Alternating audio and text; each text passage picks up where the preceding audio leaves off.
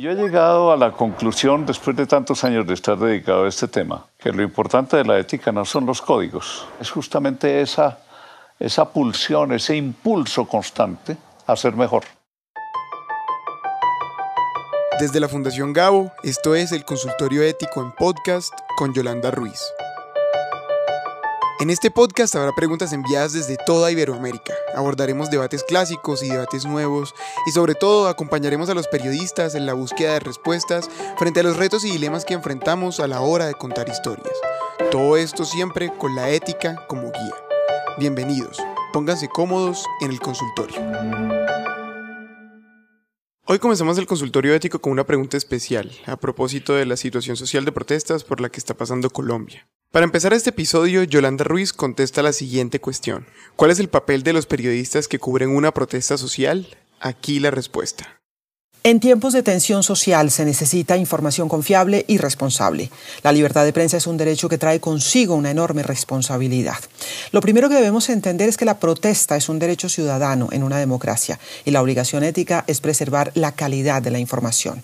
Las normas habituales del buen periodismo, como confirmar, dar contexto, verificar y entender antes de publicar, son aún más necesarias cuando hay situaciones de tensión en las cuales la información puede ser un insumo de batalla en medio de una contienda. Cuando no podemos estar en terreno directo, que es lo ideal, antes de publicar debemos estar seguros de que la información proviene de fuentes fiables y eso no significa necesariamente fuentes oficiales. De hecho, cuando hay tensión social, la duda sobre estas versiones, que debe existir siempre, debe ser aún mayor. La información ciudadana que se mueve en redes sociales es un activo muy valioso, pero como toda fuente debe estar sometida a verificación. En un escenario de confrontación, la importancia del contexto es total. Un video de 20 o 30 segundos puede presentar parte de una realidad, pero no todo lo que está pasando. Es importante por eso tratar de identificar en esas fuentes ciudadanas a quienes están en terreno y a quienes pueden aportar testimonio directo. También debemos acudir a las fuentes oficiales, pero la distancia frente a ellas se hace aún más necesaria para poder cumplir la labor de veedores que nos ha encomendado la sociedad. Tener en cuenta que aunque los hechos de violencia son noticia, en un contexto de protesta social, las manifestaciones pacíficas también deben tener cubrimiento y debe haber proporcionalidad a la hora de informar para no distorsionar la realidad. Es importante abrir espacio para escuchar las razones de quienes se manifiestan y también el impacto que tienen las protestas en quienes no participan en ellas. Las palabras tienen mucho poder y ayudan a informar bien o a calentar los ánimos. La precisión en el lenguaje, la prudencia con los adjetivos aportan para que haya información responsable. No olvidar que nos debemos a la sociedad y cuando hay tensión en las calles, los civiles son siempre más vulnerables. Ante casos de personas heridas, muertas o reportadas como desaparecidas, debemos tener empatía y respeto al informar siempre merecen trato digno, sean civiles o miembros de la fuerza pública. Cuando hay posibles delitos, nos sobra recordar que los periodistas informamos, denunciamos, investigamos, pero no somos los jueces para dictar sentencia. Proteger la vida y la salud emocional del reportero debe ser también una prioridad porque en escenarios de tensión social hay riesgos evidentes, tanto en la calle como en la virtualidad. Somos seres humanos vulnerables como todos. Si nos cuidamos, protegemos también la información que manejamos y que necesita la sociedad. Cuando se enfrentan grandes crisis, la responsabilidad de cada periodista y cada medio cuentan mucho. La consulta número 2 de hoy llega por cuenta de Hernán Dovri, en Buenos Aires, Argentina. Hernán dice, Hace nueve años publiqué un libro donde unas fuentes me hablaron off the record y así lo hice constar en el texto. Hace ya varios años que fallecieron. Estoy haciendo una revisión del libro y quería saber si se mantiene el off the record una vez que la fuente fallece. Esto dice Yolanda. La mayoría de los manuales de redacción de medios en el mundo consideran la conversación off the record como un pacto que se debe respetar por principio. Si el acuerdo con la fuente es que la información no es publicable, así se debe mantener. Es claro que son conversaciones importantes porque dan contexto y suelen convertirse en pistas para buscar otra información o para corroborarla en otras fuentes. En el caso que se consulta, se habla de personas que dieron información off the record y fallecieron. Habría que revisar varios elementos y el primero es, ¿cuál fue el pacto que se hizo con esas fuentes? Porque algunas plantean, por ejemplo, mantener su reserva hasta su muerte o hasta que pase algo en particular que permita revelar los datos entregados al periodista. Si es el caso y se tiene la autorización expresa, no hay conflicto ético para revelar la información. Si no es así, es más difícil. Se debe evaluar también la razón por la cual Estas fuentes pactaron dar información bajo la condición del off the record y si revelar esa información puede poner en riesgo a sus familias o a personas cercanas. También medir el impacto de la información que sería revelada y si tenemos además otras fuentes de información que nos permitan corroborar lo que nos dijeron. Algunos colegas, en casos similares, optan por dar a conocer los detalles de la información que se obtuvo, pero no revelar la fuente. Sin conocer las circunstancias precisas que permitan tomar otra decisión, optaría por mantener el off the record. El consultorio ético se ha pronunciado en varias oportunidades sobre este tema.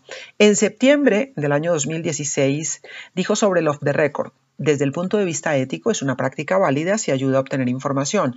Además, si se hace un compromiso con la fuente, debe cumplirse, puesto que el cumplimiento de la palabra dada consolida la credibilidad y franquea futuras informaciones al periodista.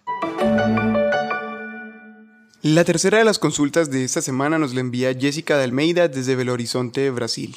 Jessica pregunta, ¿Es ético utilizar como fuente de información material obtenido por otra persona a través de la invasión de dispositivos electrónicos? ¿Es ético utilizar material de hackers como fuente para servir al interés público? Jessica cuenta que hace aproximadamente dos años Brasil enfrentó este dilema por primera vez debido a la serie de reportajes Vaza Jato. Dice que hubo discusiones sobre la privacidad, pero también hubo quienes dijeron sobre la obligación del periodista de informar a la sociedad. Al respecto, Yolanda elabora. Aquí podemos estar ante el dilema por el conflicto de dos derechos, el derecho a la intimidad de las personas y el derecho de los ciudadanos a tener acceso a información valiosa, cuando hay de por medio temas que les interesan directamente, como pueden ser los casos de corrupción. Varias consideraciones. Lo primero es que, por principio ético, los periodistas debemos obtener nuestra información por medios legales. Sin embargo, con frecuencia nos llega información que otras personas obtienen por interceptación de comunicaciones, que se hace a veces de forma legal, otras veces de forma ilegal. Ahí es cuando debemos sopesar para tomar la decisión ética. Es importante tener en cuenta que si se decide usar una información que viene de comunicaciones privadas de una persona, debe ser porque el tema es de interés público y no asuntos personales, íntimos o familiares. En segundo lugar, debemos establecer si esa información es absolutamente necesaria en la historia que vamos a publicar o si se puede usar para corroborar una denuncia, por ejemplo, en otras fuentes, sin necesidad de acudir a, esa información que viene de comunicaciones privadas. No podemos olvidar, como se ha dicho en otras oportunidades en el consultorio, que el derecho a la intimidad tiene límites para quienes son funcionarios del Estado y sus acciones pueden tener un interés público. Un intercambio de correos en el que queda en evidencia un grave caso de corrupción, por ejemplo, es sin duda de interés público. No hay respuestas sencillas porque hay quienes consideran que no se pueden cruzar líneas rojas cuando se trata de las comunicaciones personales, pero también es cierto que los delincuentes con mucha frecuencia se protegen con esas normas y así logran evadir las leyes. Una denuncia periodística puede marcar la diferencia. En cualquier caso, me refiero siempre a información que le llega al periodista, porque una cosa es recibir ese material y otra cosa promover el hackeo como fórmula para conseguir información. Es decir, que sea el periodista quien decida hackear una fuente. Eso es distinto, eso no es ético y es ilegal. Ingresa a nuestro consultorio ético en www.fundaciongao.org y encuentra un análisis en texto de las principales preocupaciones éticas de Iberoamérica que preparó Mónica González. Mónica es periodista, chilena, maestra y miembro del Consejo Rector de la Fundación Gabo. Recuerda, cada mes encontrarás un nuevo análisis de Mónica González en www.fundaciongabo.org. La última de esta semana es de Yared Gutiérrez Sandoval, estudiante de Ciencias de la Comunicación en Lima, Perú. Jared pregunta, en el caso de que un familiar esté involucrado en un tema de corrupción y yo adquiera esta información para un diario local, estaría bien difundirla ya que es un familiar cercano. Yolanda Ruiz contesta. Estamos aquí ante un dilema ético que como todo dilema pues no tiene una sola respuesta correcta. Es una disyuntiva entre el deber del periodista y los lazos familiares. En este caso, el periodista puede optar por su deber como profesional y si tiene confirmada y contrastada la información, publicarla. No es fácil tomar ese camino. Al estar ante la relación familiar, también podría decidir plantear un impedimento para informar sobre el hecho por el conflicto de interés evidente que se genera por el posible impacto que tenga en la familia esa información. Un camino intermedio es que el periodista prefiera manifestar su impedimento ante el caso puntual y permitir que otros colegas del medio hagan el trabajo sin involucrarse a título personal. En ese caso, el editor o el director deberán entender y aceptar que un periodista sea parte de una historia por razones familiares. Más que un dilema del oficio, lo veo como un dilema humano y solamente la persona que enfrente la situación tendrá los elementos para tomar la decisión que atienda a su conciencia y a sus circunstancias.